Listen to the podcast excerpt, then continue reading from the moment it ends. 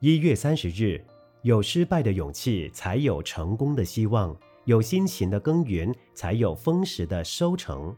俗云：“熟能生巧，勤能补拙。”世间上没有一步登天的好事，凡事都必须按部就班，例行实践。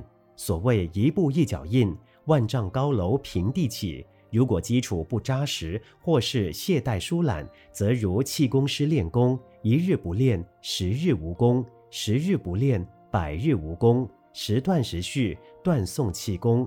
如果是钢琴家，则一天不练，自己知道；两天不练，同行知道；三天不练，外行知道。所谓养成大拙方为巧，学到鱼时才是闲。要得巧功，必先付出许多笨拙的苦功。现代人不注意拙处力行。例如，军队未能刻苦训练，怎能沙场取胜？学子不用心苦读，怎能金榜题名？科学家也是要经过百千次的实验，才能有所发明。工程师绘图也是要不厌其烦的修改，才有傲人之作传世。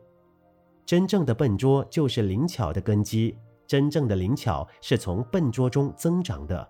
所以，修行的人不要希望当生成就，是薄地凡夫，哪能容易立地成佛？农夫种植也要一铲一锄的耕耘，机纺巧织也要一经一纬的纺纱。速成的东西总不能持久，能从拙处力行，做人才能弥久芬芳，做事才能历久成功。